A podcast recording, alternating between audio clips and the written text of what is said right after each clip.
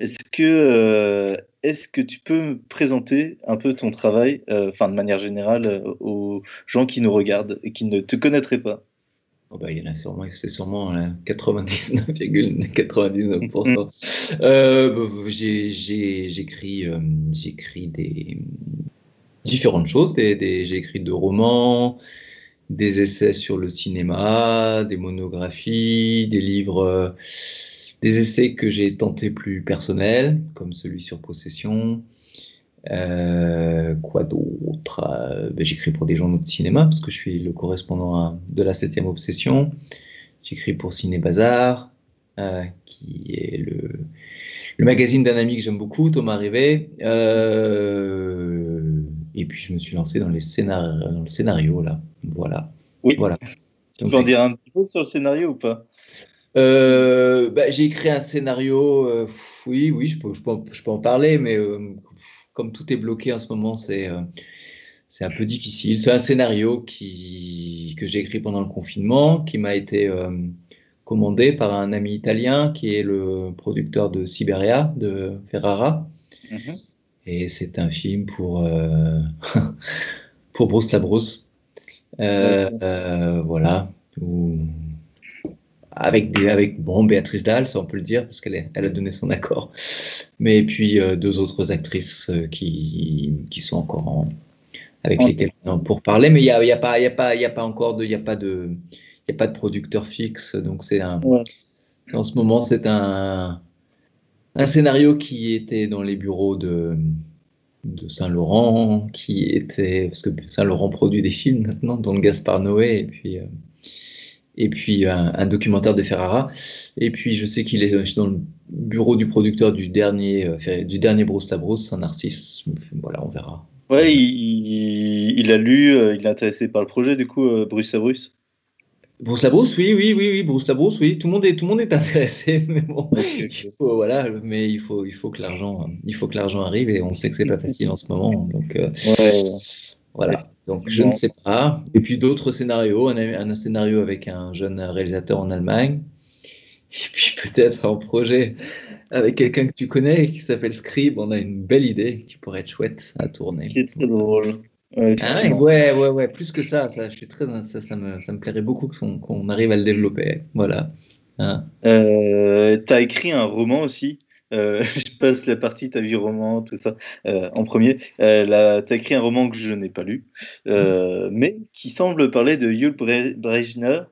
Est-ce que tu peux en parler un peu? Ça a été édité aux éditions Leitmotiv, là où tu as édité une grande partie de tes essais. Ouais, ouais.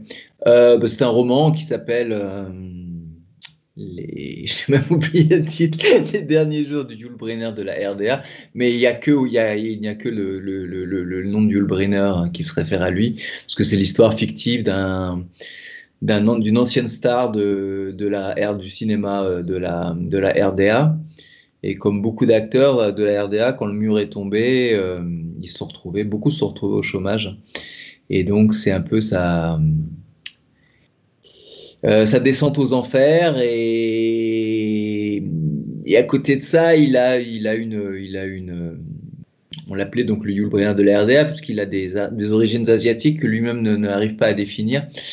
Et il s'avère qu'en fait, on arrive à remonter à, à, à une mère qui, euh, qui est en Corée du Nord. Parce qu'en fait, il y a eu beaucoup de mariages pendant, euh, du fait de, des alliances entre la RDA et la Corée du Nord. Et un jour, quand la, quand la RDA euh, s'est rapprochée de la Chine et puis de la Russie, euh, les accords ont été, ont été arrêtés. Il y a eu beaucoup de, beaucoup de mariages qui s'étaient déroulés pendant, pendant cette période, euh, ont été arrêtés secs, c'est-à-dire qu'on a rapatrié d'office les femmes, les enfants et les gens ne se sont plus jamais vus. Donc voilà, c'est un roman là-dessus. Ce roman, donc de fiction, a eu comme inspiration des réalisateurs ou pas du tout? Alors au départ, oui, parce qu'en fait, je voulais écrire quelque chose sur, euh, sur, euh, sur un metteur en scène de Corée du Sud qui avait été euh, soit enlevé, soit il avait lui-même mmh. mis en scène son propre enlèvement par la Corée du Nord. Et je voulais écrire cette, cette fascination qu'ont toute la famille des dictateurs de Corée du Nord pour, pour le cinéma. Et puis un jour, un, un roman ou un essai est paru, paru là-dessus, donc j'ai dû, j'ai dû changer de braquet. Et j'avais toujours rêvé aussi d'écrire des films sur la DFA, donc cette, cette maison de production de la RDA. Donc voilà, ça, je suis arrivé à, à enfin je suis arrivé. En tout cas, j'ai écrit un roman qui, qui, qui joignait les deux, ces deux centres d'intérêt. Ouais. Il a été édité que en France ou en Allemagne aussi, du coup? Ah non, il a été édité, qu'en France. Et j'étais déjà content d'avoir un éditeur. Ouais. ouais, Il a été édité que en France? Euh, Oui, j'ai été, été édité, édité qu'en France, oui. oui. Euh, en Allemagne, c'est difficile. Euh, j'avais quelqu'un était intéressé par le livre sur Zulawski, mais il faut savoir qu'on a une énorme chance d'avoir des éditeurs, des éditeurs de cinéma en France. Et que pour tous les livres de ciné qui sortent en France, euh, il y a très très peu de livres qui sortent en Allemagne, très très très peu. Ou alors ce sont des livres universitaires qui sont euh, faits par des, des, chercheurs et qui sont édités directement par, euh, mais qui sont très très touffus, très. Donc on a vraiment une chance extrême hein, de. Voilà, tu veux me parler de ton premier essai? Mon premier essai, ouais, mon premier essai, c'était ben, c'était c'était un essai sur Jean Eustache. En fait, c'est c'est pas vraiment un essai puisque c'était mon travail de, maîtrise euh, que j'ai remanié, que j'avais écrit il y a très longtemps, qui était un, quand je, quand j'avais euh, quand j'avais voilà quand faisais ma maîtrise, que j'avais 20 ans, et euh, c'était un essai sur Jean Eustache parce que j'étais j'étais fasciné par la maman et la putain que j'ai eu peut-être 30 fois. Et voilà, à l'époque, j'avais écrit un essai, ce qui s'appelait le vrai et le faux dans l'œuvre de Jean Eustache et on, l'a remanié avec l'éditeur et il a eu un autre titre. Et, euh, voilà, donc euh, j'étais même étonné que, l'éditeur soit, soit intéressé parce que c'était un essai assez court. Et... Dis-moi, euh, peux-tu parler de Jean Eustache, se présenter pour ceux qui ne connaîtraient pas ce réalisateur? Ben, Jean Eustache a eu une carrière assez courte puisqu'il puisqu'il est mort, il est mort assez jeune, en 1981 ou 2, je sais plus. Et euh, son œuvre, c'est un mélange de, de fiction, de documentaire, euh, de court-métrage, de long-métrage, et euh, un long-métrage qui s'appelle Une seule histoire, où il mêle, il mêle justement la fiction et le documentaire, c'est-à-dire qu'il recrée, il fait rejouer le, documentaire par, des acteurs. Euh, donc c'est ça qui m'intéresse, qui m'intéresse beaucoup chez Eustache, c'est cette, euh, recherche du, faux, du vrai, euh, des apparences et du doublon aussi, du fait qu'il recrée les mêmes films en, jouant sur les, frontières, en recréant le réel. C'est très, intéressant. Voilà. Puis bon, le moment, putain, c'est un immense film. Qu'est-ce qu'il a de si grand ce film-là alors? Bah déjà de par euh, de par longueur? Oui, bah oui c'est un film fleuve sur la parole euh, qui est surtout fait en chant contre chant, euh, très théâtral, hein, en noir et blanc, et qui a acquis avec les années un statut vraiment culte. Hein. Aussi du fait qu'il est introuvable, hein, c'est-à-dire que son fils Boris bloque les droits, enfin a les droits et, donc le film n'est jamais sorti en DVD et on le trouve parfois sur YouTube puis il redisparaît. Euh, mais à l'époque, je sais pas, moi, j'avais dû le voir, il passait à la télévision, j'avais dû l'enregistrer sur une cassette, VHS que j'ai toujours d'ailleurs. Et, euh, c'est un film qui, que j'avais jamais vu quelque chose de pareil, ça m'avait ça m'avait fasciné. C'est la même chose avec Possession. C'est, ça part toujours d'un désir aussi d'écrire, d'écrire sur, sur un metteur en scène ou, une œuvre. Ouais, sur un metteur en scène. Il y a, il y a le grand Jean-Pierre Léo euh, qui est dedans, évidemment. Oui, oui. Jean-Pierre Léo, Bernadette Françoise Lebrun. Hein. Ah non, c'est un film, un film extraordinaire. C'est même difficile d'en parler maintenant parce que bizarrement, quand j'ai quand j'ai écrit mon, mémoire, les gens de ma génération n'étaient pas forcément euh, intéressés par, par même, même, le prof auquel j'avais proposé. Euh, je crois que c'était pas un fan de stage. Et maintenant, le film, voilà, je, me présentais à la Cinémathèque, a vraiment acquis un, un statut de film culte. Oui, quand même, il est très très respecté euh, en tant que metteur en scène, il me semble, aujourd'hui. Ah bah oui, oui, très très, oui, oui. Non, il y a euh, Petites Amoureuses aussi, qui est excellent, euh, de Jean Eustache, dans... parce qu'il a réalisé finalement très peu de long. assez peu de long, il y a le Père Noël à les yeux bleus, mais qui est un moyen métrage. En, fiction, ouais, il y, a, y a La maman et la putain, il y a, et il y a Mes petites amoureuses, ouais. qui est un roman d'initiation, voilà, sur, sur le sur l'initiation amoureuse et adolescente, assez cruelle. Et ce qui est drôle, c'est que pour faire le lien, j'ai bon, le, le, livre n'est pas encore sorti, mais le dernier, pas l'avant-dernier, parce que j'ai écrit un autre, un autre, un autre manuscrit qui est maintenant chez les éditeurs, mais je ne peux pas en parler de ça, parce que là je suis superstitieux. Mais euh, le, celui qui va sortir en, en, mai pour le Festival de Cannes, je pense, qui sera publié par Haydon, la maison d'édition de, la 7 Obsession, c'est sur Ira Zachs, metteur en scène américain, mm. et euh, qui est fortement influencé par des gens comme, comme Piala, comme, euh, mais aussi beaucoup par Mes Petites Amoureuses, qui est une des références. Mm d'un de ses films, Little Man, euh, Brooklyn Village. Little Man, je veux dire, moi, c'est ceux qui, là, quand on parle, quand tu faisais un lien en tout cas. Voilà. Euh, tu as écrit un deuxième essai après, et il me semble, si je prends dans l'ordre euh, de publication, mais j'en sais rien, mais il me semble que c'est le Zulaski sur le film, ouais, ou pas du tout. Bah oui, ça m'a donné en fait. comme la maman et, la directement en parlant de possession. Ouais, bah en fait, j'ai commencé à. J'ai eu un, flash quand j'avais 13 ans. Euh, j'ai découvert Possession euh, sur un petit écran de télévision en cachette et ça a vraiment été une, comme une déflagration. Je peux même pas dire si j'avais aimé ou pas à l'époque, mais c'était resté. Et, euh, et j'ai redécouvert Zulawski au moment de la sortie de La Fidélité, qui est un très beau film, je trouve, assez méconnu. Euh, J'étais moins fan de, ces films des années 80 comme, comme L'amour braque ou, euh, ou La femme publique. Donc euh, j'avais mis ça un peu de côté, mais je sais que habitant Berlin, le film Possession était devenu une vraie, une véritable obsession. Enfin, j'habite dans le quartier, je, faisais non-stop des, des, des, des, virées de reconnaissance avec, euh, avec mes amis autour de, des lieux du tournage. Euh, et, en fait, le fait d'avoir pu publier un essai de cinéma m'a donné ce, bah, le courage d'essayer, hein, d'écrire un, un, véritable essai pour le coup sur, sur, sur, sur une œuvre qui me, qui, me, qui me parlait beaucoup. Et donc là, j'ai vraiment découvert euh, ces films polonais. Euh, ah oui, bien sûr, j'aimais la, je connaissais l'importance d'aimer, mais j'ai découvert le diable, euh, la troisième partie de la nuit, euh, sur le globe d'argent. Et euh, voilà, donc ça a, été, ça a été un premier essai sur, sur, sur Zulaski. Et aussi peut-être une première façon d'écrire des essais, c'est-à-dire que, que, je me suis demandé si j'allais le contacter, et puis non, j'ai pas eu envie. J'ai pas eu envie. Et malheureusement, il est tombé malade bah, je pense juste avant que l'essai sorte. Et il est l'essai a dû sortir en, je sais plus, en décembre, euh, la date je sais plus, c'était à 5 ans je crois. Et pendant que sortait son dernier film, Cosmos, et, et je savais que j'allais le présenter à la, à la, librairie du cinéma du Panthéon et je faisais des cauchemars parce que Soulavski avait pas une... Pardon? Une bonne librairie, ouais.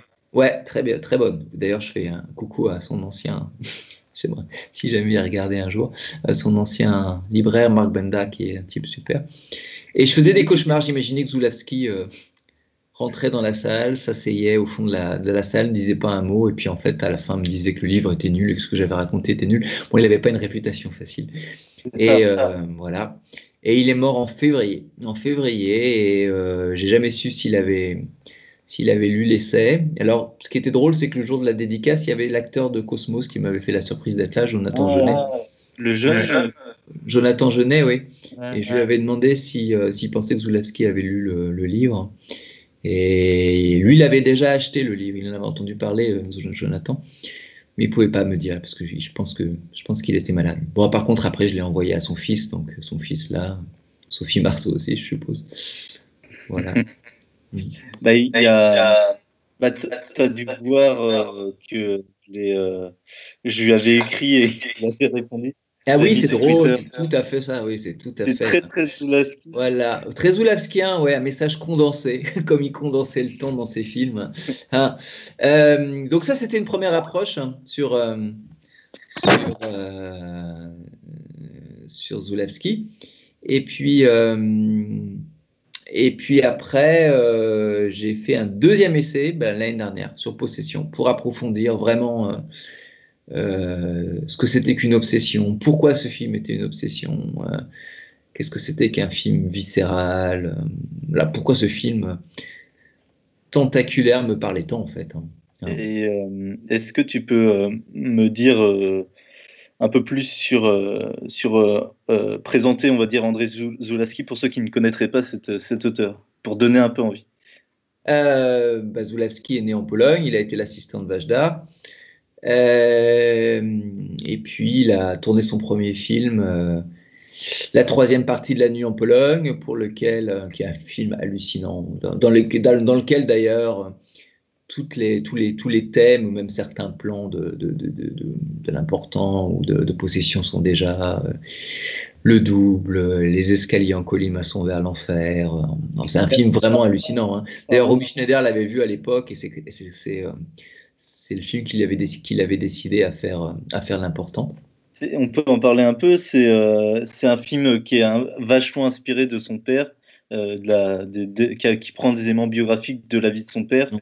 Euh, c'est euh, un film à la Zulaski, effectivement, mais ça reste tempéré, j'ai envie de dire. de toute façon, ses premiers films, années 70, restent encore gentils, on va dire, dans le côté Zulaski. Enfin, gentil, ouais, enfin gentil, c'est un film assez. Ah, c'est mes préférés, hein, pour le coup, sur cette période-là. Mais on va dire que euh, le diable est déjà très possédé, hein, le diable. voilà, possédé. Alors, on peut dire possédé. On peut dire aussi que tous les acteurs des films de Zulaski sont complètement hystériques et fous, euh, ce qui est plutôt agréable des fois. Alors, il serait, il serait fou si tu entendais dire ça, parce qu'il détestait justement. Ah bah, qu'on appelle c'est. ouais, ouais, enfin, c'est. C'est euh, une bah, manière un peu, il, il, faisait, il, faisait, beaucoup euh, appel à la trance pour faire jouer certains de ses acteurs. Et puis, euh, bien sûr, il y a, il y a la, on pense à Grotowski, on pense au théâtre. Euh. Le théâtre, surtout. Oui, bien sûr, oui, oui, oui. oui, oui. Hein. Théâtre et la littérature, c'est quelqu'un qui met beaucoup, beaucoup de références multiples dans ses films, j'ai l'impression, et qui, qui, qui, qui, aime le jeu théâtral, évidemment. Oui, en fait. si, dans la façon de filmer, il y a vraiment euh, une espèce de, virtuosité euh, qui, est loin du théâtre pour le coup. Ah bah complètement, ouais. Et puis euh, par contre au niveau des références, je sais pas parce que j'étais justement quelqu'un qui était très très dur vis-à-vis de ses collègues. J'ai envie de dire plutôt qu'il faisait des films contre.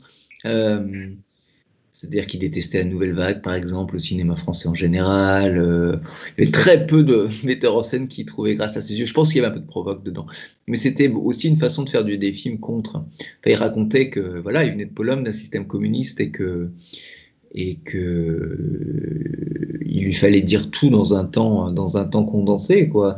Enfin, il n'avait absolument pas envie. Euh, de perdre du temps. Donc c'est pour ça, par exemple, il, racontait cette anecdote que les films français recommençaient toujours par une balade à vélo qui durait, etc. Lui, euh, il racontait que ça commençait après la balade à vélo. Et on rentrait directement dans, dans, le, dans le vif du sujet. Mais j'ai envie de dire un auteur qu'il n'aimait pas particulièrement, je pense, moi que j'aime beaucoup, qui est Piala. Piala aussi rentre directement dans le gras des scènes. Hein. C'est... Ouais. mais, mais j'aime beaucoup Zulaski. Euh, bah, la troisième partie de la nuit, c'est très bien. Le diable, j'ai pas vu. J'ai vu la moitié de ses films, de toute façon. Mhm. Donc, euh, c'est c'est euh, clair. Je sais pas si Julien, tu as pris les images des deux vidéos à passer et si on peut passer la vidéo sur l'importance d'aimer. Merci beaucoup.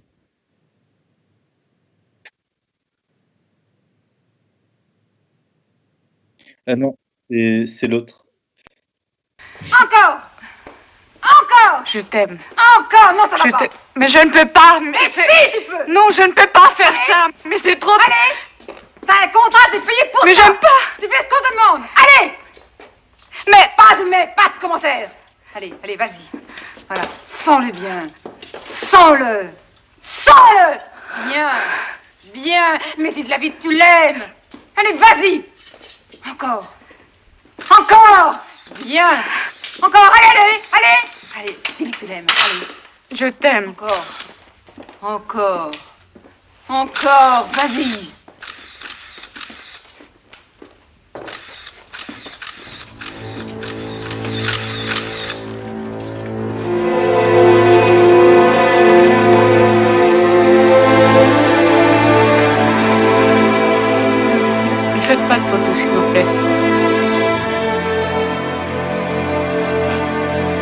Suis une comédienne, vous savez, je sais faire des trucs bien. Ça ici, je, je le fais pour bouffer. C'est tout, alors ne faites pas de photos. Qui c'est celui-là S'il vous plaît. Coupez Ne faites pas Paul, de photos. On va voir sur le plateau Et vous là Qu'est-ce que vous foutez là J'ai dit pas de photographe sur le plateau Vite Confisquez-lui, vite Possible Rattrapez-le Eh, Merci, Euh, donc voilà, c'est un extrait euh, fort connu de ce film qui s'appelle L'importance d'aimer. C'est, euh, si je compte bien, c'est le troisième film de Zulaski, après la troisième partie de La Nuit et Le Diable, et c'est son premier film en France. Voilà, est-ce que est-ce que tu as quelque chose à dire sur l'importance d'aimer Moi, c'est mon préféré avec Possession. C'est dur parce que c'est vraiment mes deux préférés et j'ai du mal à les départager pour le coup. D'accord. Bah, c'est drôle parce que Zulawski se moquait aussi de son film en disant que c'était son film bourgeois, que c'était le film que, les, que, ceux qui n'aimaient pas ses films aimaient. Euh, bah oui, donc c'est son premier film en, son premier film en France. Euh, euh, c'est produit par euh, Albina du Bois-Vouvray. Euh, puis voilà, il avait ce casting Romy Schneider, Klaus Kinski, Fabio Testi et, coup, et Dutron, et Dutron, bien sûr. Dutron qui va réemployer dans, dans Mes nuits sont plus belles que vos jours. Ouais, ouais, ouais tout à fait. C'est, euh, bah, c'est, c'est, je pense que dans cet extrait qui est euh, très connu euh, et euh, très bourgeois peut-être, non mais c'est Romy Schneider qui donne le côté bourgeois. Euh, on sent vraiment le un truc, on touche un truc euh, vraiment fort de chez Zulaski qui marche pas toujours pour moi, euh, mais là qui marche très très fort, comme dans Possession, c'est euh, bah, ces acteurs possédés, euh, cette espèce de dramaturgie très intense en cours, qui dure presque, qui dure tout le film d'ailleurs, comme d'habitude, comme dans tous les films de Zulaski, j'ai l'impression qu'il y a les, les- sentiments sont en émoi, sont très forts tout le long du film. Ce côté un peu théâtral aussi, et, et, la, comme je disais, une mise en scène très virtuose. Moi, ça me parle énormément ce genre de mise en scène. Je trouve que c'est c'est euh, très très bien réussi, très Ouais, fin tout- et euh, très Tout ça, tout ça sous l'œil. euh, bah, ce qui est intéressant, c'est que en fait, tous ces personnages sont soit des metteurs en scène, soit des, euh, soit des photographes. hein. Et en fait, on retrouve ça chez lui tout le temps, le, cette, cette, cette- cette- la thématique du regard, hein, de l'œil en fait, qui enregistre. hein. Euh, le personnage de Guillaume Canet aussi euh, fait, des photos, euh, Marceau aussi fait des photos dans, dans la fidélité. Et euh, voilà, ce troisième œil, enfin l'œil de Dieu, c'est ce sur lequel d'ailleurs il a fini son bizarrement sa dernière œuvre, puisqu'on voit dans Cosmos, qui est un film magnifique, au-dessus de la maison de, des, des personnages au Portugal, une espèce l'œil de Dieu, l'œil de Dieu qui qui, euh, qui surplombe la maison. Donc c'est vraiment une des thématiques qui le. Qui le- Cosmos, il il- enfin bref, c'est un film totalement à la Zulaski, effectivement. Euh, Possession, euh, tu disais donc tu as, écrit, écrit et publié un, un, un essai sur le film Possession de Zulaski en Ouais. particulier. Euh, il a été édité chez. Je dois avoir. Attends. il y a quoi, deux ans? Hein? Je dois avoir a Ça, c'est le premier. Hop, on voit. Voilà. Ça, c'était le premier chez Leitmotiv. Et le deuxième, c'était chez Rouge Profond. C'est hop, il est là. Comme ça. Ouais. Voilà. Il a bien marché, euh, le deuxième, du coup Il a quoi? Profond Bien marché, il s'est bien vendu. Est-ce que Possession intéresse les gens? Euh, mais c'est fou. En fait, c'est- c'est à chaque fois frustrant quand je réécris d'autres livres parce qu'en fait, il s'est passé quelque chose avec, euh, avec euh, les deux livres sur Zulaski. Faut pas ça qui tient pas de mes, ça n'a rien à voir avec mes livres, hein. mais j'ai été invité à, présenter le film. euh, alors, Possession, j'étais invité à le présenter à, Berlin, euh, en France aussi. L'important à, Venise. Et à chaque fois, les salles sont pleines. À Berlin, on a fait. euh, C'était un un cinéma d'art et d'essai et ils ont dû euh, déplacer la salle dans un espèce d'énorme loft euh, tellement il y avait il avait 150 personnes de toutes les nationalités différentes que des jeunes. C'est un film absolument culte. Et, euh, j'ai rencontré un nombre d'aficionados hallucinant. Enfin c'est vraiment une vraiment un peuple entier les, les amoureux de, possession ou de Zulawski. Ça mais c'est deux choses différentes. Les, amoureux de euh, chacun a, c'est très intéressant, chacun a son œuvre préférée. Il y en a qui, il y a les fans de Mes nuits sont plus belles que vos jours, euh, ceux de L'amour braque, c'est jamais les mêmes. Euh, de, de l'importance c'est d'aimer. Enfin, chacun a son œuvre différente. Mais les fous de possession, c'est, euh, et puis c'est international, c'est international, vraiment. Non. J'ai Oui, jamais, ça, ça m'étonne pas. j'ai jamais, son film pardon? c'est un peu son film international de par la langue, de par euh, Pas que, euh, en fait. l'acteur Sam Neill. Bah, c'est surtout son film le plus autobiographique. Et en fait, euh, si on cherchait, euh, il y a plusieurs liens, hein, jamais les mêmes entre tous les livres que j'ai écrits, mais ça m'intéresse beaucoup parce qu'on parlait de stage tout à l'heure. Et La maman et la putain, c'est euh, son histoire. Enfin, c'est. C'est euh, voilà quoi. D'ailleurs, la, la, personne qui jouée par Bernadette Lafont pendant le tournage euh, s'est suicidée. Et hum, Zulawski, c'est exactement pareil. Possession, ça part du fait que quand il est rentré de, en Pologne après l'importance d'aimer, son euh, sa femme, l'actrice Malgorzata Braonek, le trompait avec avec, quelqu'un et il est devenu fou. Et c'est son histoire. C'est son histoire. Donc ça, c'est très très voilà, c'est- chaque, chaque, on trouve dans tous les, dans tous les, chez tous les auteurs chez les, sur lesquels j'ai bossé, même Jeff Nichols, euh, il y a quelque chose de profondément autobiographique dans tous ces films. Et peut-être que c'est ça le cinéma, hein, l'art de toute façon en général. Oui, c'est ce que j'allais dire aussi. Il y a des lieux c'est- communs. Ouais. euh, auteur. Mm. Euh, Il y a ce, que, ce qui est intéressant dans Possession, je trouve, c'est pas toujours le cas dans les films de Zulawski, euh, c'est qu'on est quand même vachement perdu sur euh, une grande partie du film. Euh, on est jeté dans ces espèces d'engueulades euh, euh, totalement bah, possédées, justement, hystériques, puis jusqu'à la possession presque de, de ce couple. Et pendant un moment, un long moment, on ne comprend pas non plus de quoi il s'agit, etc. Et le film prend son sens petit à petit, je trouve. Et Ah bah à la fin, il est limpide, euh, on a tout compris. Mais c'est le genre de film où il faut accepter, et moi j'adore ça hein, personnellement, il faut accepter de, de se dire bah, je comprends rien pour l'instant à ce que je regarde. Et, euh, et je trouve qu'il y a un peu ça qui s'opère sur ce film-là dès le début. Bah, on est jeté dedans. Bah oui, parce qu'en fait, le film n'est pas du tout chronologique. Mais ça, il faut le, il faut le, ça, par contre, il faut le, même moi, je l'ai pas compris tout de suite. Hein. Ouais. ça ne gêne d'ailleurs pas du tout la compréhension du film. C'est que les scènes ne sont pas du tout dans l'ordre chronologique. Enfin, on arrive à un moment où, euh, euh, voilà, le, cou- le couple est déjà en crise et euh, donc il faut reconstituer les morceaux. Mais comme tu le dis, le film est, gorgé de sens et aucune interprétation ne, ne- ne- n'en n'en vient à bout. Enfin, chacun a son interprétation. La scène de la fin, je ne vais pas la raconter pour les, pour les gens qui ne l'auraient pas vue, mais y a des interprétations hein, toutes, euh, toutes différentes. hein.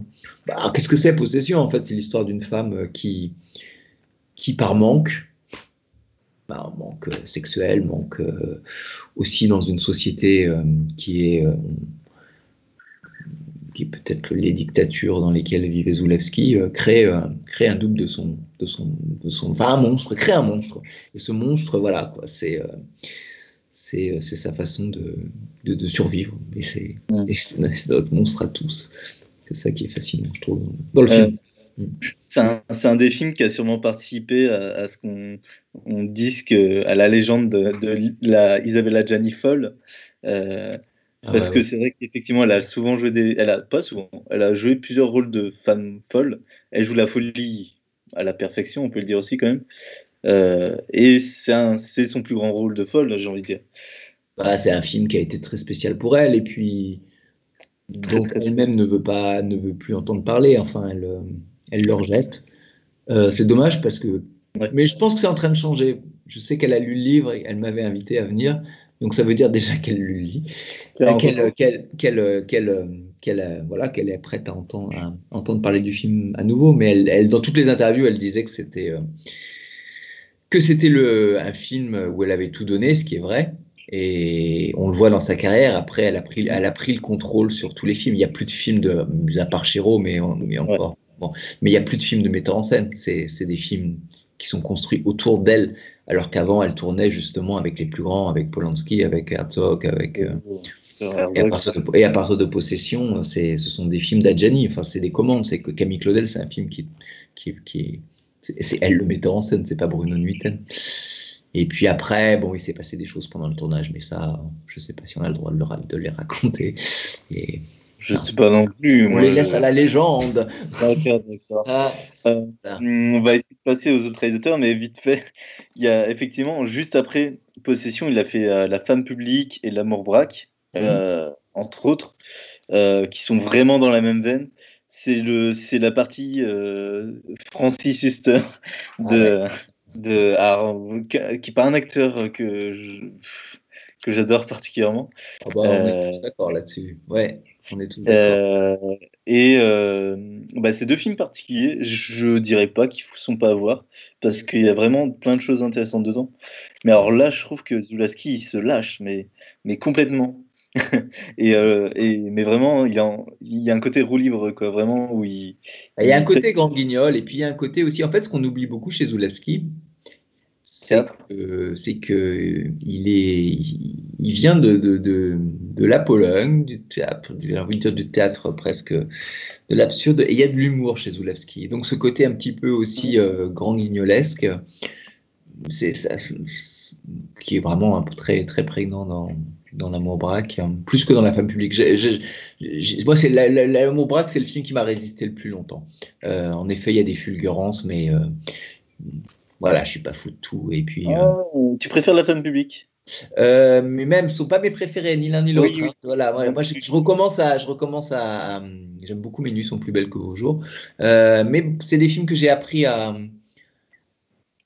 à aimer, à aimer. J'ai appris à les aimer. J'ai appris à les aimer. En tout cas, il laisse pas indifférent quand on les voit. Il ressemble à aucun autre film euh, français, parce que là, on est vraiment dans la période francophone de, de Zulaski. Euh, et J'ai rien envie de dire ça- qu'il ressemble à rien, mais qu'à l'époque, il y avait quand même beaucoup de metteurs en scène qui, euh, enfin, ce théâtre, ce- ce- ce- cette façon un petit peu d'hystériser quand on voit un rendez-vous de. Téchiné, euh, ouais.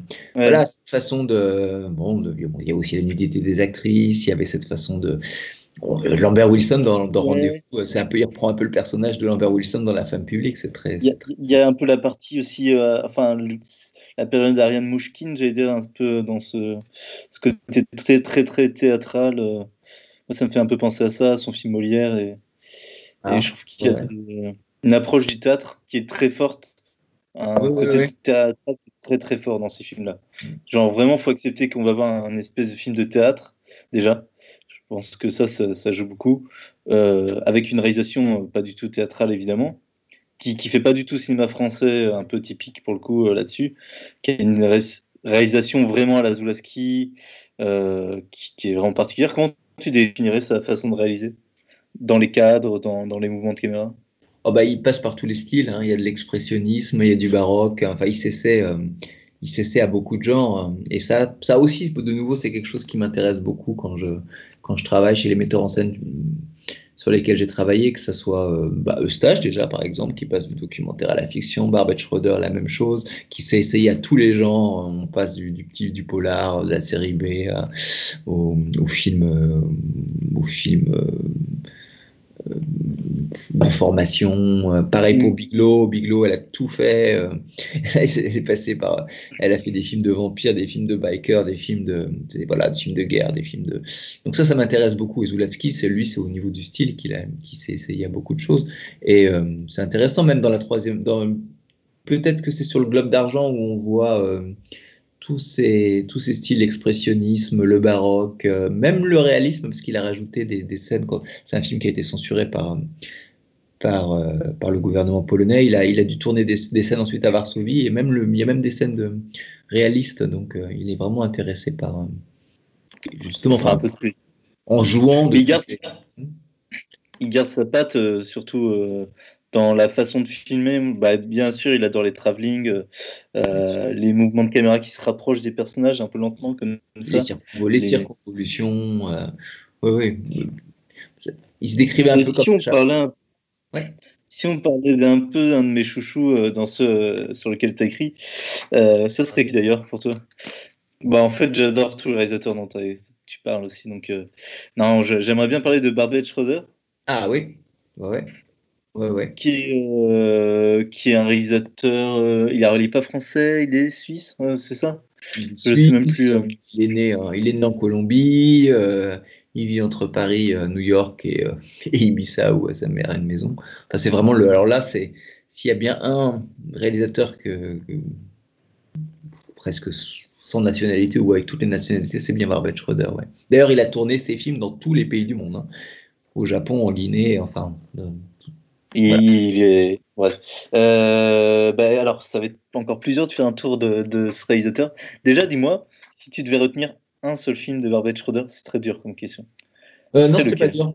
Enfin, c'est pas dur. Bizarrement, c'est pas dur. Moi, c'est Maîtresse. J'adore Maîtresse. Je trouve que c'est un film incroyable. Maîtresse, c'est très bien. Alors, Maîtresse, alors, euh, on va en parler vite fait de- du réalisateur. Pour ceux qui connaissent pas Barbet Schroeder, donc c'est un réalisateur euh, qui vit en France, en tout cas qui a fait une grande partie de sa carrière en France, qui a commencé comme euh, assistant euh, de Godard, c'est ça?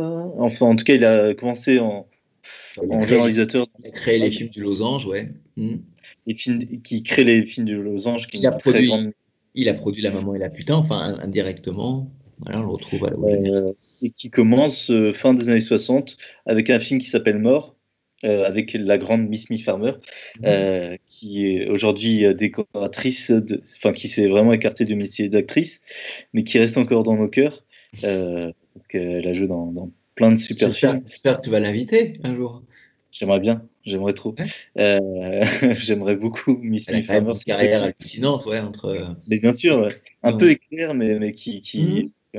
Euh, et du coup, Mort, c'est un film qui réalise euh, donc fin années 60. Il y a déjà, alors il, y a, il a réalisé deux films avec la musique de Pink Floyd, c'est Mhm. Mort et La Vallée. Donc rien que pour ça, le mec, il, il- il a Pink Floyd en, en musique, en, en bande originale. Euh, comment tu décrirais ce réalisateur si, si tu devais de- essayer d'esquisser son œuvre et, et son style? Ah, c'est très difficile parce que euh, bah, il y a les films européens déjà, dont tu viens de parler, euh, Moore, euh, La Vallée, euh, Maîtresse, jusqu'à Tricheur. Puis après, il y a la période hollywoodienne, j'ai envie de dire, et puis il y a tous les documentaires. Donc c'est vraiment trois, trois veines. Que C'est comme un- les Herzog, moi j'ai envie de dire, il y a un côté herzogien dans la, dans la filmographie. Une, une période européenne, une période américaine et des documentaires. Ouais, ouais, tout à fait, ouais, c'est vrai, ouais. Euh, et qui sont très importants. Pour moi, c'est un très grand documentariste. Enfin, je, sais que le, tu me- le- si tu me demandais le deuxième film qui m'a le plus marqué, moi, c'est L'avocat de la terreur que j'avais vu sur Vergès.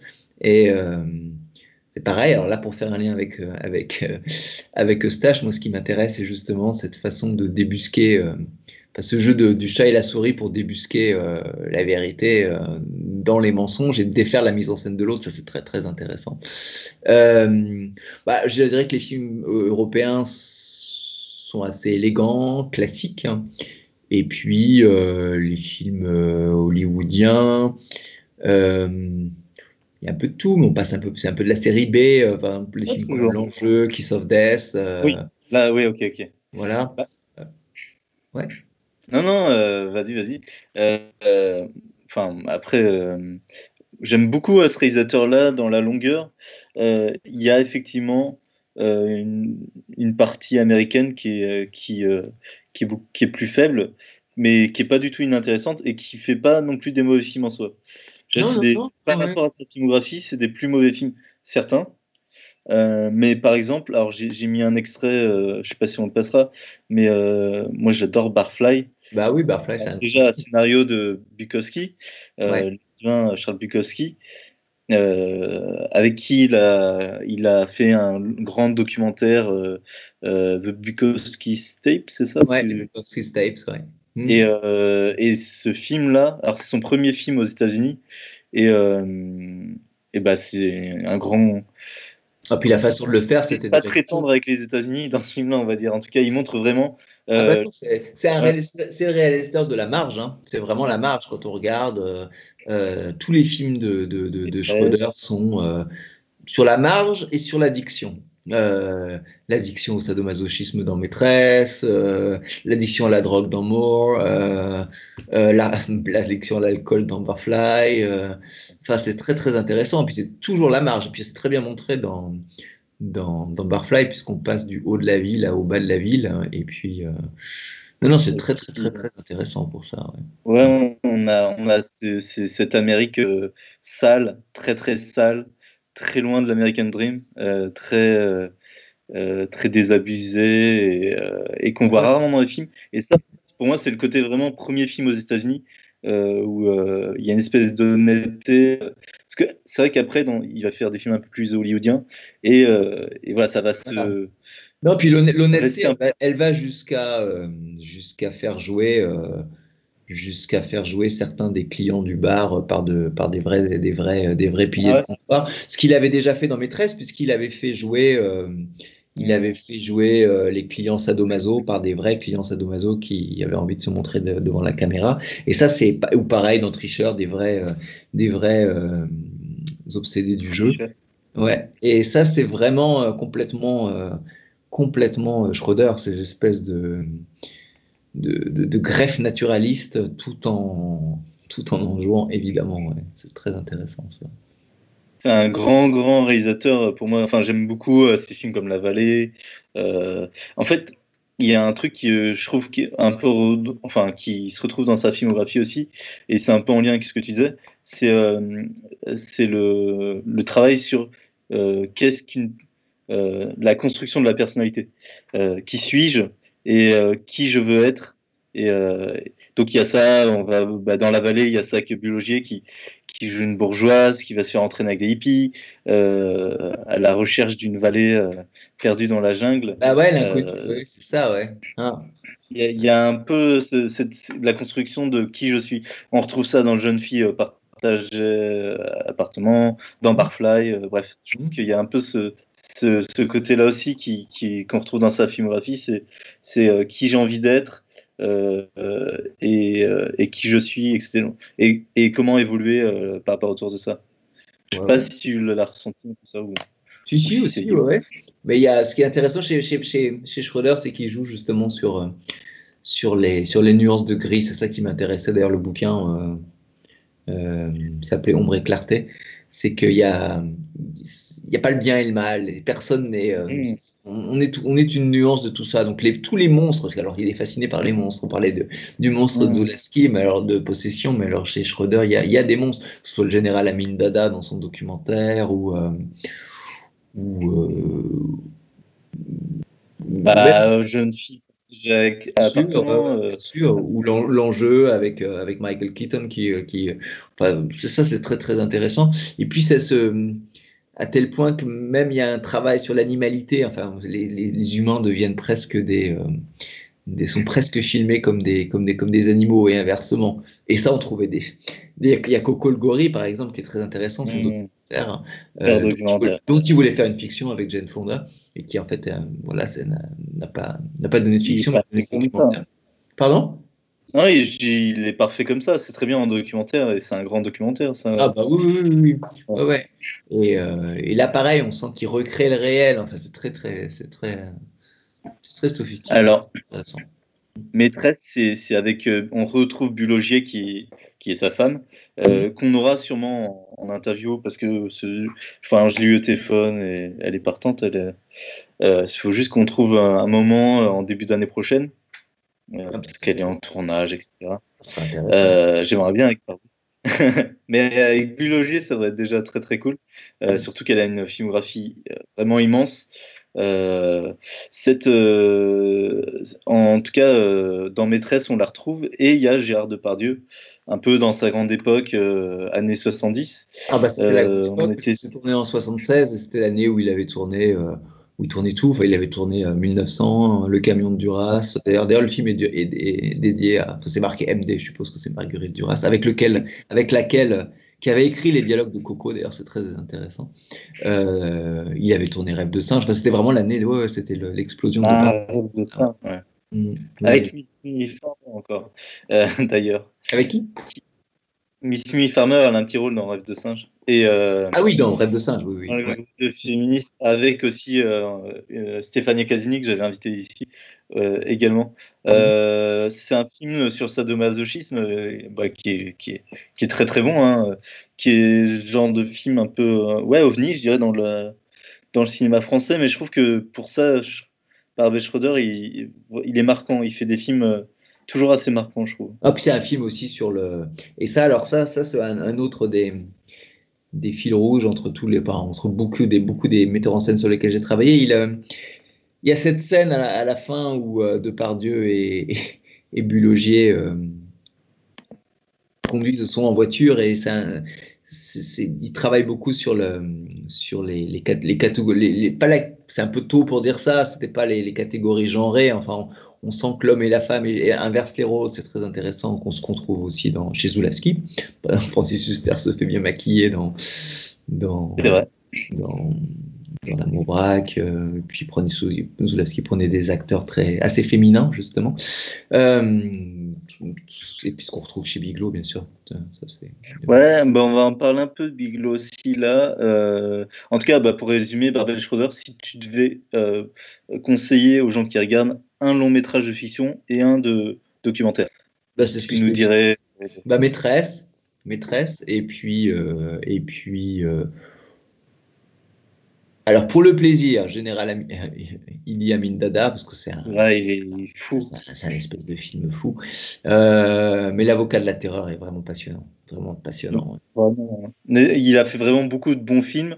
Je pense aussi à des films comme Bah tiens, le monstre, Mr. Von Burlow aussi. Ouais, alors moi j'aime moins, bizarrement, c'est celui que j'aime le moins parce que je trouve j'ai du mal avec l'interprétation de Jeremy Irons. Mais comme on Ah ouais, parlait de théâtre, ah oui oui, je la trouve un peu, euh, je la trouve un peu, euh, enfin, c'est un peu pour moi le, elle est un peu, il, il surjoue un peu, mais qu'il y a quelque chose sur le théâtre, c'est intéressant. On parlait encore tout à l'heure, tu me parlais du, du, théâtre aussi. euh, oui, oui, oui, oui, bien sûr, ouais, ouais. Ouais, ouais. Mais je trouve l'interprétation de Glenn Close bien plus intéressante, bizarrement, parce qu'elle joue le rôle d'une morte. Alors que c'était c'était l'année où elle venait de tourner Les Liaisons Dangereuses et, et Fatal Attraction. Elle c'était une star et elle joue un rôle, euh, je trouve presque plus intéressant. Et puis il y a Ron Silver, qui Ron Silver que, que Schroeder détestait et qui joue dans Blue Steel et qui en fait des tonnes dans Blue Steel, mais dans Blue Steel, ça. Il joue l'avocat dans. euh, bah, l'avocat, le fameux avocat d'Erzsowitz qu'on qu'on vient dans, qu'on- dans- dans- dont on vient de, de, de parler dans, dans l'affaire là de. Ah zut, de ce. De, ces, de ce milliardaire euh, américain qu'on a retrouvé suicidé en, pr- en prison. ouais, ouais. Voilà, donc c'est c'est Qui intéressant. est une histoire vraie. Qui est, un- qui est une histoire vraie euh, qui, qui Ah, oui, c'est euh, pour le film. ouais. C'est quoi le pire film de Schroeder pour toi? Oh C'est Euh, J'aime pas beaucoup Amnesia. Et c'est un peu dommage parce qu'en fait, euh, c'est un film Ouais. personnel, c'est intéressant parce qu'il revient sur, euh, il revient sur les lieux, sur à Ibiza, le, le- le lieu de son, de son, de son premier film, euh, de Moore. Et il- Ah, c'est- sur sa mère, il a des choses à dire, c'est sur le. Mais je trouve pas ça très, très, très, euh, très réussi. Et, mais c'est intéressant parce qu'on pourrait voir le, on pourrait voir le personnage de, Mims, de, de Mark Keller un peu comme une Mimsy Farmer qui aurait vieilli. Donc ça, c'est c'est assez intéressant qu'il serait resté à Ibiza. On peut le voir comme ça. Il y c'est pas a du- Chris Marker, évidemment, il y a le grand Bruno Gans aussi, euh, dont c'est un des derniers rôles, euh, si ce n'est le dernier, je ne saurais même pas dire. Oh non, il y en a eu. En Allemagne, il y a, un mais- film qui est sorti juste avant le confinement encore avec lui. Il en avait fait, il avait quelques-uns, mais qui sont pas sortis en Ah ouais, d'accord. ouais. Euh, c'est d'accord. Amnésia. Moi, en tout cas, si je devais en conseiller un, bah, je dirais Barfly, tiens, parce que il Ah est ouais, peu vu et Barfly, que J'aime beaucoup Barfly, ouais. dedans, très clownesque. Ouais, Ouais, et, et je trouve qu'il mérite d'être beaucoup plus vu, mais il y en a plein. Puis, alors, et il a une très belle filmographie. Je conseillerais aussi de lire parallèle- parallèlement le, le Hollywood de Bukowski qui raconte le tournage, qui est quand même un tournage fou, entre, parce que c'était produit par les par Menahem Golan, euh, Schroeder s'est a menacé, a pris une scie pour se couper un bout de doigt, enfin c'est... Ouais, ouais, ouais, Par Lacana, qui essayait de faire des films d'auteur un peu à cette époque-là, bien et, sûr. euh, qui Ouais, ouais. coproduit, il me semble, par euh, Francis Ford Coppola. Euh, par The Trois oui, enfin ça, ouais, ouais, ouais, ouais, enfin il apparaît au générique, mais ça je sais pas si, euh, oui, oui. Puis au départ, ça devait être un film qui devait être réalisé par Dennis Hooper avec, euh, avec Sean Penn, mais Bukowski détestait Dennis Hooper, donc euh, voilà, voilà. Ça, ça a donné Mickey Rourke. C'est- super comme. C'est super comme ça. Ouais, ouais. En vrai, c'est déjà un bon film comme ça, mais Mickey Rourke est très bien dans, dans ce rôle. Il, comme je disais, il est un peu clownesque, on va dire, dans, dans sa façon Ouais, de. ouais, tout à fait. C'est Charlie Chaplin. Ah ouais, complètement. Sa façon de marcher. Euh, Ouais. euh, Chimansky, ouais. Tout à fait. Jessica Lange, euh, euh, Ah, c'est- Faye Noé, ouais. Faye Noé. c'est Faye Dunaway, vraiment, je préfère large. Faye Dunaway. Euh, Faye Dunaway est super dans ce rôle-là euh, et rare. C'est rare des rôles comme ça, justement, de, de femme alcoolique qui vit dans une espèce de misère. Euh, bref, moi, je conseille celui-là. On va parler un peu de. Alors, ton, ton avant-dernier livre parle d'une réalisatrice, et c'est la seule réalisatrice oscarisée à ce jour. Et qui est-elle? Ah, Biglow Ah oui, parce que j'avais, ah, entre-temps, j'avais écrit aussi le bouquin sur Jeff Nichols. Mais il y avait... Ah merde, ok, moi, je, je suis pas très bon dans la. Ouais, non, mais euh, ouais, Biglow, bah, Catherine Biglow, oui, c'est le dernier livre. Euh, bah, voilà. Que, comment tu pourrais la présenter? Euh, Pour ceux qui ne la connaîtraient pas. Euh, comment je pourrais la présenter? Bah, Justement, par, par, peut-être par euh, ce, la, la manière dont tu l'as présentée. C'est-à-dire que c'est la seule femme qui a eu un Oscar Hollywood parce que je crois que ça la, ça la gonfle supérieurement. Elle a, en fait, si, tu veux, elle- le fait qu'elle ait toujours été présentée comme la femme euh, d'Hollywood, euh, quand on regarde bien, en fait, sa, manière de, de, de, de, de, travailler sur, sur, sur le genre, euh, sur la féminité, ce, travail à l'intérieur des films. Mais euh, Mm. quand on les regarde, elle a, regard- elle a surtout tourné des films euh, ce qu'on pourrait appeler euh, testostéronés, c'est-à-dire que des genres qu'on s'attendrait à voir euh, Chez des bonhommes. réservés aux, réservés aux hommes, alors que, mais de manière subtile à l'intérieur, elle arrive à inverser les, inverser les rôles. Ce sont les femmes qui, qui, qui tiennent les manettes, j'ai envie de dire, contre des hommes plutôt euh, féminins, assez faibles. Est-ce que euh, j'ai pas vu The Loveless Ton tout Ah, c'est premier très- ah, co-réalisé. Très intéressant, ouais. Ouais, il est Co-réalisé, vraiment bien. co-réalisé par un collaborateur de David Lynch, qui a travaillé sur euh, Sailor et Lula, sur Twin Peaks. Euh, bah, ça ressemble pas du tout à ces autres films. C'est, euh, il faut, ce qu'il faut savoir, c'est qu'en fait, euh, euh, Catherine Biglow, elle vient de l'art contemporain. Elle a même été exposée à la Biennale de Venise. Euh, on s'attend quand on voit ces films à... Ça, c'est parce que la presse a jamais compris ces films. On s'attend à... Bah, voilà, parce qu'elle a fait des blockbusters, des films un petit peu qui ont été un petit peu snobés par la critique, euh, ou Mm. qui étaient entertainment comme Point Break, mais en fait, elle, elle est, elle est assez intello. Elle, elle, a, elle a travaillé sur la sémiotique, elle vient de l'art contemporain, euh, fan de Fassbinder, enfin, c'est. euh, et euh, son, premier, euh, son premier film, The Loveless, elle travaille beaucoup sur, sur, sur l'esthétique, sur les couleurs, sur les formes. Enfin, on reconnaît, on, on reconnaît là sa formation de plasticienne. C'est avec Willem Dafoe. Je l'ai pas vu, il est pas édité en France. Enfin, mais après, c'est Bah, vraiment si, dur de le regarder. Si, si, si, si, si. Alors, vrai euh, ouais, ouais. Alors, euh, ça me permet de, de faire une petite aujourd'hui parce que j'ai une critique dans Positif sur le bouquin et euh, le type, le, le critique disait que le film n'était pas sorti et euh, si, si, si, si, on peut le trouver. On peut le trouver de la Ah blesse. Ouais. Et je crois Ok. qu'il est. Ouais. Je vois qu'il y a un Blu-ray. Euh, en tout cas, je sais pas si c'est un Blu-ray français, mais en tout cas, ça donne de le regarder. Je pense que j'essaierai de le trouver. Mm. Euh, euh, ce qui est intéressant aussi, c'est qu'elle elle a fait un petit, une petite apparition dans. Et là, on voit peut-être son côté film d'art un peu plus dans le film Born in Flames, qui est un faux documentaire.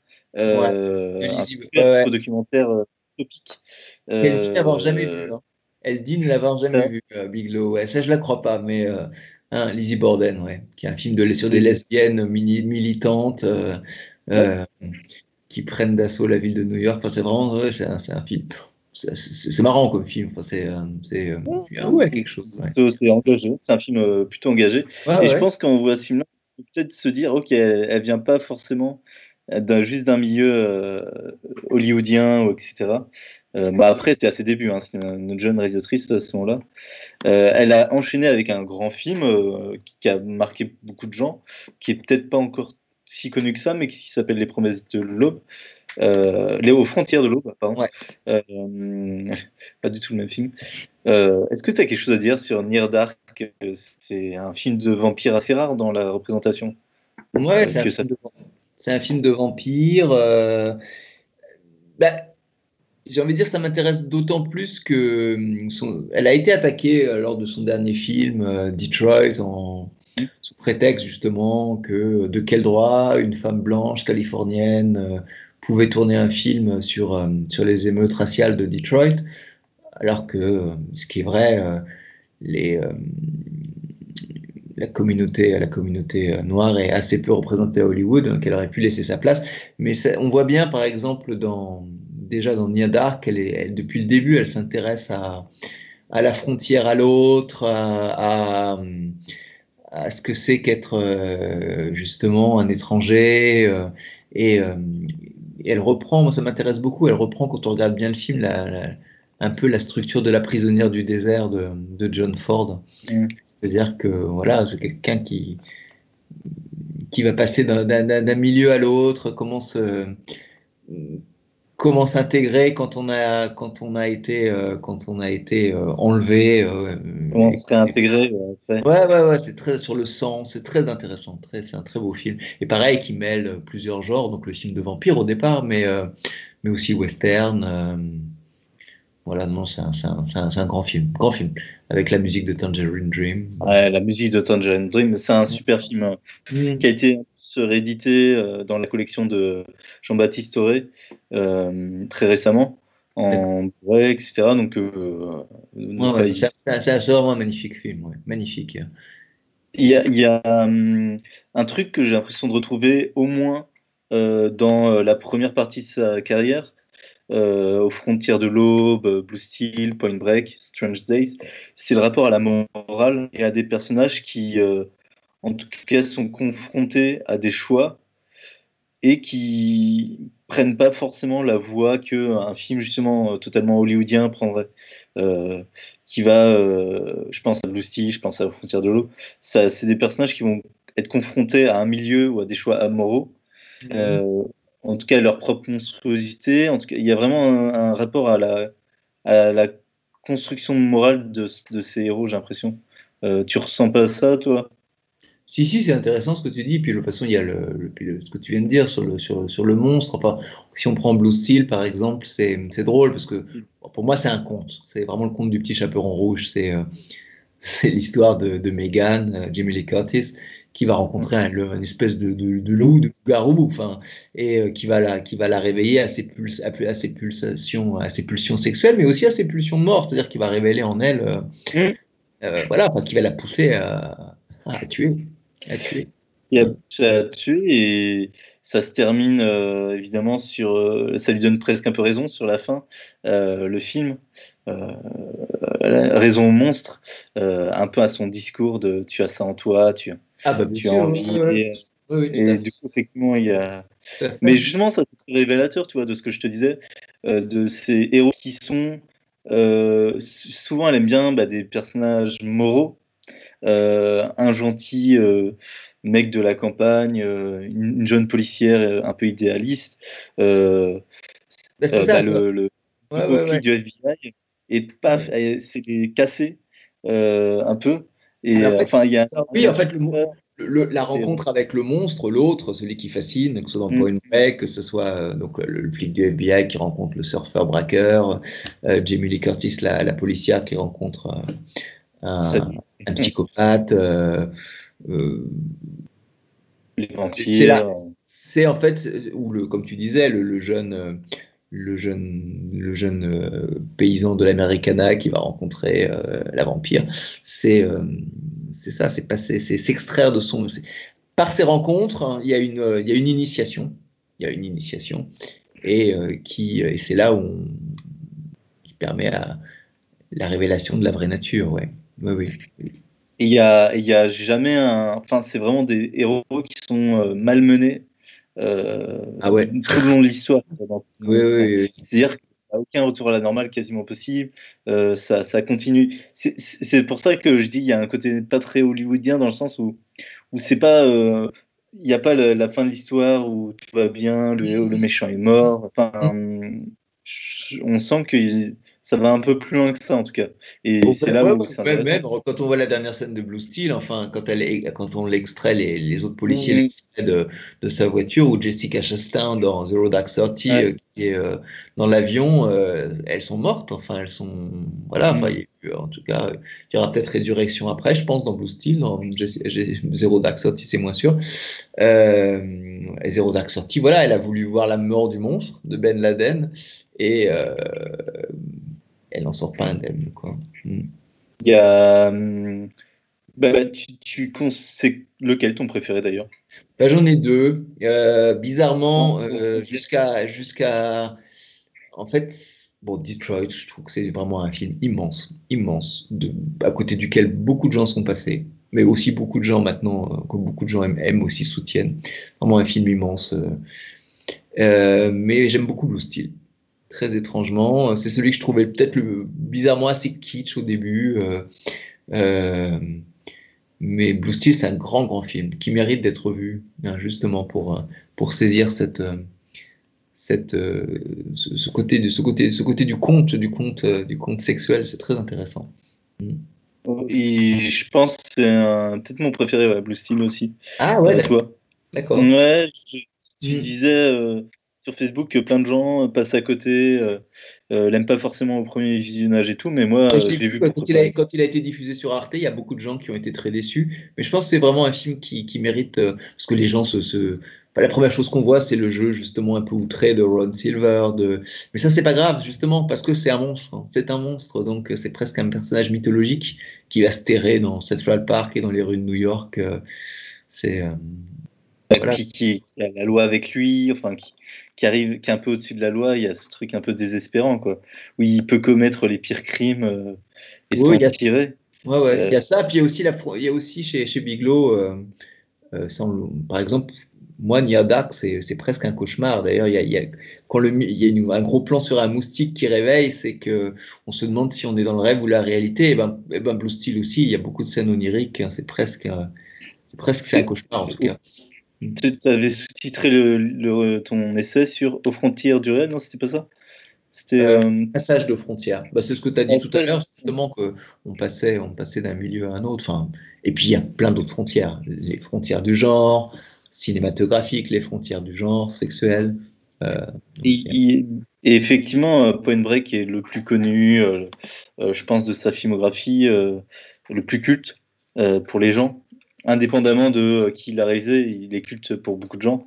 Mm. Parce que euh, pour les gens qui aiment le sport extrême, en fait, je pense aussi, euh, parce que ça montre des méchants qui font du sport extrême, etc. Enfin, des méchants. Euh, on, est, on, est, on est de leur côté. Hein, on a, on Ouais, est, ouais, ouais, Ouais. non, non. euh, non, mais il y a aussi ce côté à la Barbet Schroeder où, où justement la, la- rien n'est noir ou blanc. Ah, bah, Euh, Il n'y a pas de, de total méchant. C'est c'est là, c'est évidemment quand un réalisateur travaille comme ça, ces personnages que c'est le plus intéressant de toute façon. Euh, il, il est, il est bien, Point Break, que j'ai revu pour l'occasion, hein, parce que ah, c'est un grand film. vraiment- ouais. C'est un grand film, vraiment. Aussi, oui, aussi. Après, il y en a que j'aime moins. hein. J'aime le poids de l'eau. euh, hmm. K19, euh, K19 c'est intéressant parce que je voyais, je revoyais la dernière fois The Americans, la série, et, euh, et le fait de, le fait de donner, c'est assez rare dans le cinéma hollywoodien de donner euh, la perspective à, à l'ennemi entre guillemets. Dans ce cas-là, c'était les Russes, mais euh, ce qu'on retrouve aussi dans The Americans, je pense que c'est, c'est, euh, C'est ça, c'est parce que c'est un film de sous-marin côté euh, russe. Ouais, ouais. Et ça, c'est la même de la part d'un film américain, c'est extrêmement rare finalement. Bah, il y a ça chez Samuel Fuller, mais euh, c'est assez rare. Ouais, j'ai, j'ai rarement vu ça autre part. ouais. Ceux Qui se mettent de place du côté de l'ennemi, ouais, je trouve ça assez rare. Ah, bien sûr. ouais. Euh, bon, on peut terminer en parlant un peu de Jeff Nichols. Euh, donc, euh, tu nous conseilles, toi, Blue Steel et Détroit. À revoir pour euh, Catherine Catherine Big- Bigelow. Moi, je disais Bigelow, mais j'imagine qu'elle a même On dit comme on veut, hein. On dit comme on veut. Euh, Jeff Nichols, un réalisateur qui est assez cher aussi à mon cœur euh, dans la nouvelle génération de réalisateurs. Euh, il y a, disons, 7 ans, je dirais, je disais souvent, en tout cas, que mes réalisateurs actuels préférés, c'était. moi, je citais tout le temps Bong Joon-ho et Jeff Nichols. Jeff Nichols, qui entre-temps est devenu un peu plus connu, enfin, j'ai l'impression, mais peut-être pas tant que ça finalement. Euh, en tout cas, euh, qui, a, qui a été euh, sélectionné plusieurs fois à Cannes, etc. Qu'est-ce que tu peux me dire de Jeff euh, c'est- de ce réalisateur-là? Quel est ton rapport à ce réalisateur-là? Euh, bah, mon rapport, bah, j'ai Tu as découvert quel film? Bah, j'ai découvert, euh, j'avais vu Tech Shelter, Mud, mais c'est bizarrement en voyant Midnight Special au Festival de Berlin pendant une projection que j'ai eu un choc. Enfin, J'aime vraiment beaucoup, beaucoup ce film. Et euh, voilà, pareil, c'est toujours des histoires de. Comme pour Possession, bah, après je, je compare pas Midnight Special avec, avec mon rapport à Possession la putain, mais euh, j'avais été assez surpris de sa manière de, raconter les histoires. De, puis j'avais aussi envie de, il y a quelqu'un qui est très gentil, qui écrit des belles critiques parfois sur mes livres, qui s'appelle Jean Touriste et qui disait que les, ça, le bouquin de Nichols, euh, celui de, de, Schroeder et celui de Bigelow, c'était une espèce de trilogie américaine. Et ça, j'y avais pas pensé, mais c'est assez intéressant. Ouais. Euh, bah, ce classicisme, cette, ce classicisme, cet héritier, cet héritier du classicisme hollywoodien, euh, on est en plein vraiment dans, le cinéma, dans le cinéma et dans la littérature américaine, dans les, sur les territoires du Sud dont on parle de, depuis quelques jours là, euh, de l'Americana. Enfin, c'est vraiment bon. Puis tous ces films. Bon, alors après, Loving, je suis plus, mais. Euh, je suis d'accord. moi, le truc qui me laisse plus indifférent, pas totalement, mais c'est Loving. Parce que Shotgun Stories est vraiment excellent il, a, il a des faiblesses un peu euh, dans. Mais il est déjà très très fort, je trouve. Très fordien euh, aussi d'un autre côté, mais euh, je trouve qu'il est vraiment. Shotgun Story, c'est... je l'ai découvert après Tech Shelter et Mud, et c'était vraiment une très très belle découverte. j'ai pas du tout été déçu voilà, sur ce film-là. Je sais pas si toi, tu t'as autant plu. Et bah, le reste, j'aime beaucoup, j'aime beaucoup, j'ai découvert dans la chronologie et c'était que des claques sur claques, personnellement. Ah ouais, non, non, mais c'est non, non, vraiment un, très très grand metteur en scène. Euh, et pareil, qui mène, qui, qui, mêle l'intime, le collectif. Euh, il y a un travail sur les peurs de l'Amérique. Euh, bah, ça aussi, il y a ça chez Biglow. Là. Parce que chez Biglow, rapidement pour revenir, il y a aussi plusieurs, plusieurs étapes. Hein. Il y a aussi ces films sur, la, sur les cauchemars états-uniens, que ce soit la guerre en Irak avec des mineurs euh, la traque de Ben Laden, euh, Zero Dark Thirty ou, ou, Detroit. Euh, et là, c'est pareil avec, avec, avec Jeff Nichols. Bon, Tech Shelter, c'est peut-être le, meilleur exemple hein, de, de, de, de films qui mêlent toutes les peurs, qu'elles soient climatiques, les peurs de la famille, le père de la. Voilà, non, c'est, non, non, c'est un c'est un, metteur en scène très, très intéressant et je pensais qu'il allait tourner plus rapidement le prochain. Il était question qu'il fasse un remake d'un film de science-fiction. Euh, ah oui, oui, il devait faire un remake. Euh, ah ouais. Mais euh, non, non, apparemment, il va tourner, si je ne dis pas de bêtises, je crois un film sur la révolution cubaine avec Adam Driver. C'est ce que j'ai vu.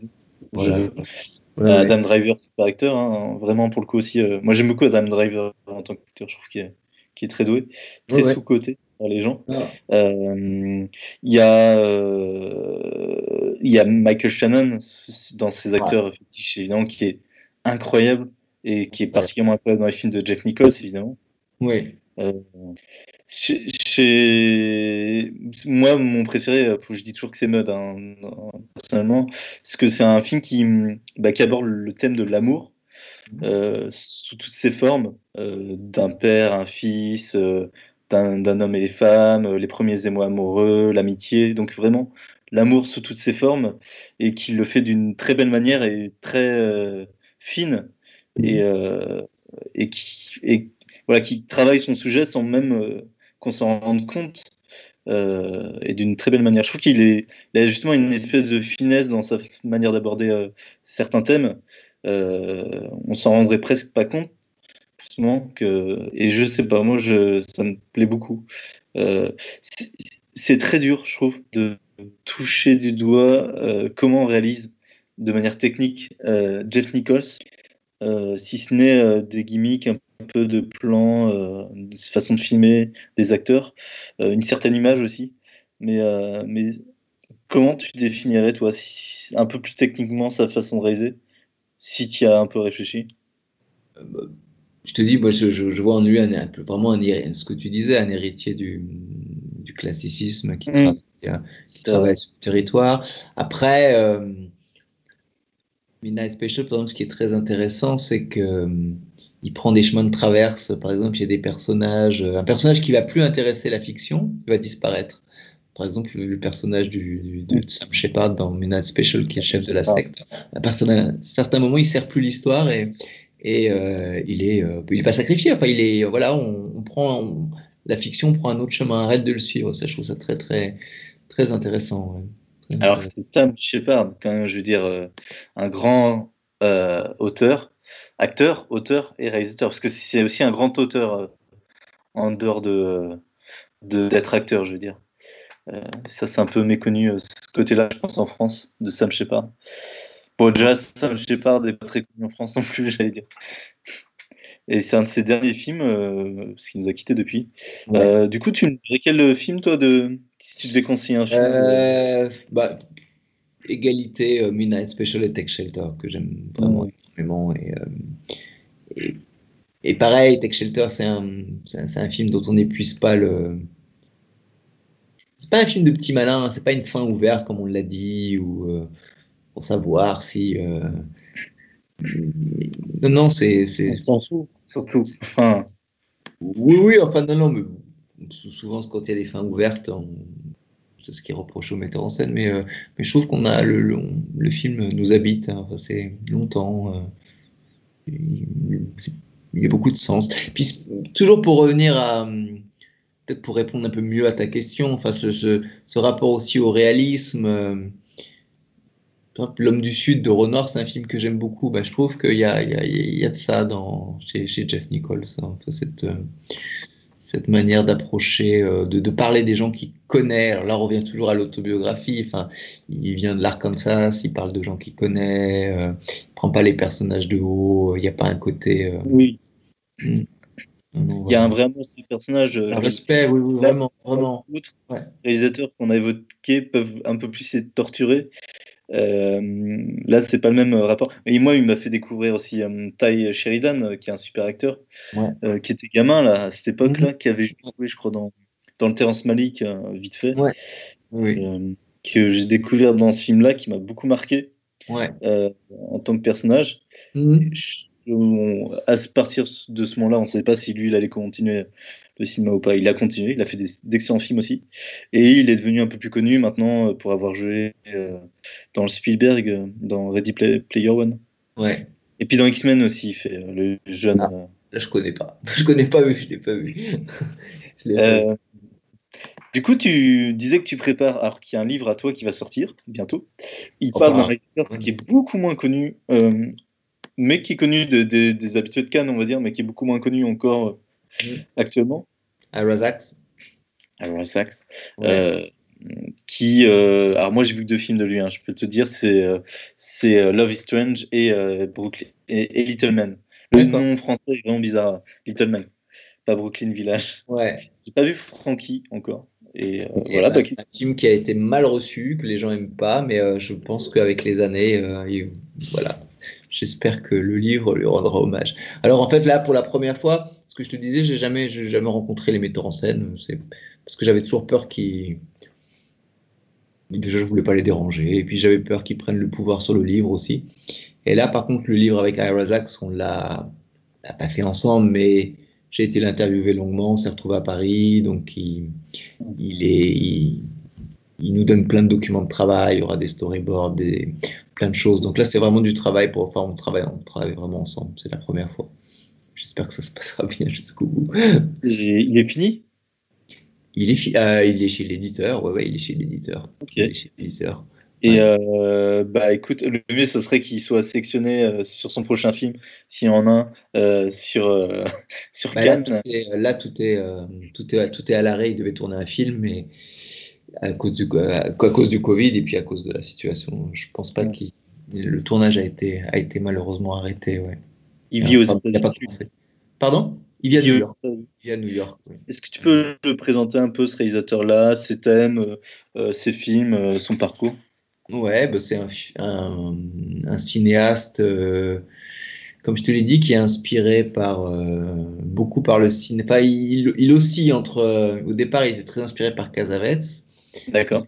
Il aussi par euh, entre ses influences casavétiennes et puis euh, son amour du cinéma euh, de Piala. Enfin, il, aime recréer le réel un peu à la manière de, de Piala. Il a tourné des films. C'est ça qui est très intéressant en fait. C'est ce qui m'intéresse dans le livre, c'est qu'on a vraiment le parcours. Il est très honnête dans. Quand le livre sortira, ou s'il sort, euh, quand, enfin, si, quand il sortira, c'est vraiment un, entretien de 50 pages que j'ai fait avec lui, où on voit, oui, il parle de tout. Enfin, on voit vraiment un, cinéaste indépendant au travail, sa manière d'aller chercher l'argent, euh, de, de, passer d'un d'un gros film avec Pierce Brosnan et euh, ce qu'il a fait, euh, et puis d'un coup de faire un tout petit euh, court métrage sur les artistes qui sont morts du sida à New York. c'est d'osciller voilà, entre. il, enfin, il a essayé de travailler avec les studios, mais de garder cette indépendance et voilà, c'est, je pense que ce sera intéressant. Voilà. Il, il, a, il, est thématique, il est, il est très, c'est un, ciné, un, cinéaste qui fait des films queer, qui a, qui a, qui, qui a réfléchi beaucoup à la thématique, donc, euh, euh, ou même des films gays comme Keep the Light On, parce qu'il fait la différence entre film queer et film gay. Euh, voilà. Et puis il a trouvé maintenant son producteur, c'est Saïd Ben Saïd Ben Saïd, avec lequel il a, pour Francky, avec lequel il travaille bien, et je sais que le prochain c'est avec lui. Donc voilà, on, on, parle, on, a parlé de beaucoup de choses, beaucoup, beaucoup, c'est très intéressant. Il y aura des. Il, il, a un côté très petit, je trouve, dans sa très new-yorkais. Dans son ouais, alors oui et non. Alors au début, oui. Alors oui, on peut. Ouais, moi c'est justement ce que j'aimerais. Euh, que... c'est un peu le cliché que, le cliché que j'aimerais casser. C'est ce qui rend ces films peut-être au départ pas forcément. Euh, euh, mais c'est plus que ça, Razak. En effet, c'est, on, on retrouve un milieu d'artistes, il y a beaucoup d'artistes, ça se passe à New York, à Brooklyn ou à Manhattan.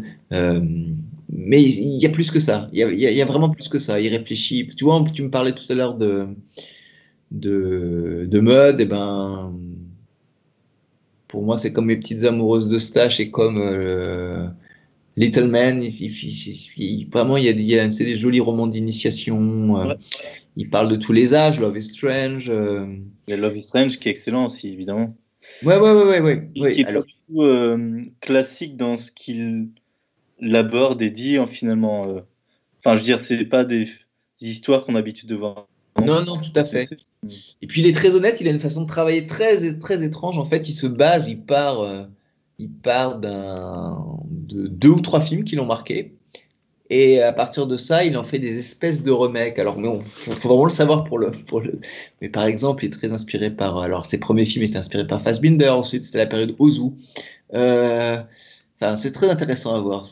Voilà. Bon, alors, euh, cette période récente est inspirée de qui, tu dirais plutôt? Euh, bah justement, euh, il y a beaucoup de, de le, le, film euh, Little Man, c'est euh, directement inspiré d'Ozu, c'est ces gosses de Tokyo, mmh. ils font la grève de la parole et ce qu'on retrouve mmh. dans. Et puis le dernier, c'est Satagirai, c'est Frankie, Les Destins croisés, c'est vraiment un film de Satagirai justement où il se retrouve sur une montagne. Enfin, c'est vraiment ça.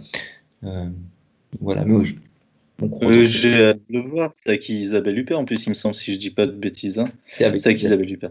Ah. Voilà, évidemment, Isabelle Huppert, euh, cette froide créature de cinéma qui est absolument éblouissante dans beaucoup de films. Euh, si tu devais maintenant, euh, hors de celui que tu as envoyé à des maisons d'édition, euh, écrire un, nouvel, un nouveau livre sur un réalisateur, tu choisirais qui? bah, euh, bah, là, il y en a un qui est écrit, donc mais je peux pas dire. Euh, c'est un réalisateur français, ça change un peu. Euh, bah, je sais pas, j'y pense. J'y pense. Il y a des gens comme Kelly Reichardt qui m'intéressent. Euh, mmh. Même Christian Petzold en Allemagne. Euh, ah, je connais pas pour le coup. Voilà, mais je sais pas, il y avait plein de metteurs en scène où il y a tellement de beaux livres qui ont été écrits sur lesquels ouais je sais pas, Godard, Piala, j'adorais, mais, mais non. D'aller vers des gens sur lesquels on a peu écrit finalement. J'ai bien vu. Oui, façon. oui, aussi, aussi, aussi, ouais, ouais. Donc c'est pas, c'est pas un procédé, hein, mais euh, oui, oui, aussi pour pas être inspiré, pour pas, pour avoir essayé d'avoir une pensée. Euh... enfin, Biglow, il, voilà, c'était le premier. Bah, tous d'ailleurs, enfin, oui, oui, tous, tous, tous. tous Même Zolowski. Zulaski, c'est le premier livre, ouais, ouais c'était le premier livre. ouais. C'est les deux premiers livres d'ailleurs. Mais là, il y en a un qui sort au chat qui fume, mais c'était les deux premiers livres. Euh, Nichols aussi. Euh... Il y a le- aussi. Il y a le documentaire sur Zulaski qui donne très envie là, sur Ouais. film, Oui, oui. qui a l'air euh, très intéressant. Tu, tu as déjà vu ce film-là, toi ouais, je l'ai vu. Il est bien. Ouais, ouais, c'est très intéressant. Très- De toute façon, Zulaski, quand il parle, c'est très intéressant. C'est très intéressant. Moi, tout ce qui m'a envie adressé, c'est non merci, oui, mais oui, oui. Après, oui, je sais mais- pas si je, je sais pas si, si j'aurais aimé rencontrer les, voilà, les, les- personnes. Ça, c'est c'est- hein. pareil. Dans- pour- Nichols, où j'ai moins de, de mal à me dire, euh, bon, il doit être plutôt sympathique quand même. euh, alors que, euh, bon, c'est vrai que Zulaski. Euh... Ah, Barbet Schroeder, je suis curieux. Je, je suis pas sûr que ce soit le mec le plus euh, sympathique du monde, mais. Mais même. je sais pas. je, je sais pas. On lui a offert le livre dans une émission en direct. Il a fait. Ouais. Il a dit qu'il voulait pas le lire, mais il l'avait lu parce que je... c'est Bulogier qui avait acheté en cachette par un compte PayPal. Euh, Le premier livre, c'est mon éditeur qui me l'avait raconté. Donc forcément. Et puis Douché aussi l'avait l'avait lu. Vu, vu le logier, euh, très, très cool, euh, très, très sympathique femme, euh, vraiment adorable pour le coup. Euh, bah, écoute, merci à toi. On a quand même c'est- mis 1h20 au final, tu vois. Tu ça à Ah bah ouais, je peux même passer le temps. Non, mais on Merci parle de beaucoup, ça hein. qu'on apprécie. Merci Bah, merci à toi. Et Euh, puis, euh, puis longue vie à ton émission qui est, euh, j'espère que les gens vont regarder les, les, les vidéos, alors, hein, surtout euh, Inch'Allah, hein, j'espère que tes gens regardent des Aronovitch, super, super, super, super. Aronovitch, ouais, qui Ah, c'est belle- belle interview, vraiment. Ouais. Eh Ben, merci à toi. alors. Ah, Et, à la prochaine. bah façon, voilà. au festival euh, euh, s'il a lieu. Hein. C'est toujours la même Il aura lieu. Il aura lieu. Il on aura va lieu. dire. Ouais. Ah. Eh ben, écoute, bonne soirée à toi. Toi aussi, Nicolas. Au revoir.